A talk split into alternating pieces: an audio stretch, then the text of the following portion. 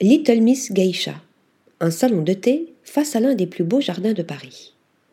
Face au jardin du Luxembourg, dans le 6e arrondissement, laissez-vous tenter par le salon de thé Little Miss Geisha. La maison de thé, qui fait également restaurant et bar à cocktail, nous transporte au pays du soleil levant. Le lieu est tout simplement cosy, épuré, paré de bois, de matières nobles et d'éclairage tamisé. Du lieu émanent de bonnes énergies qui circulent dans toutes les pièces. Nous avons été accueillis avec gentillesse et convivialité. Nous nous sommes laissés tenter par le rituel matcha accompagné d'un wagashi de saison, terme qui désigne une pâtisserie japonaise. Le cérémonial du thé a été réalisé sous nos yeux, une expérience qui apaise et émerveille les sens.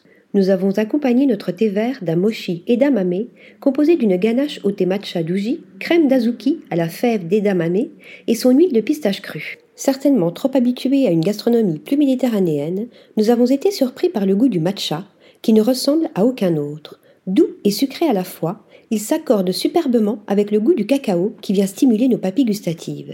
Ensuite, nous avons partagé une pâtisserie d'orayaki, qui serait au japonais ce que la madeleine est au français, décorée d'un flocon de neige à base de haricots rouges, de cacao et de yuzu un jeu délicat d'équilibre entre une belle acidité apportée par les agrumes et la force des épices ajoutées.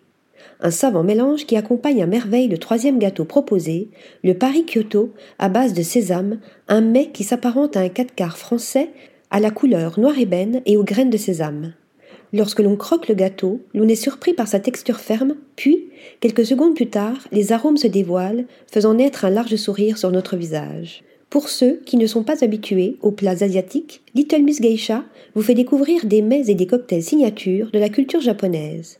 Vous pouvez également vous laisser tenter par le brunch du week-end et déguster d'autres spécialités comme le flan shawanmushi, le futomaki végétal ou encore des tsukemono, une technique de macération des aliments typiquement japonaise, pickles accompagnés d'une infusion et de leurs fameux délices sucrés dégustés lors du rituel du thé une véritable pépite qui ne vous laissera pas indifférent et qui vous permettra aussi d'admirer le coucher de soleil hivernal face à l'un des plus beaux jardins de Paris.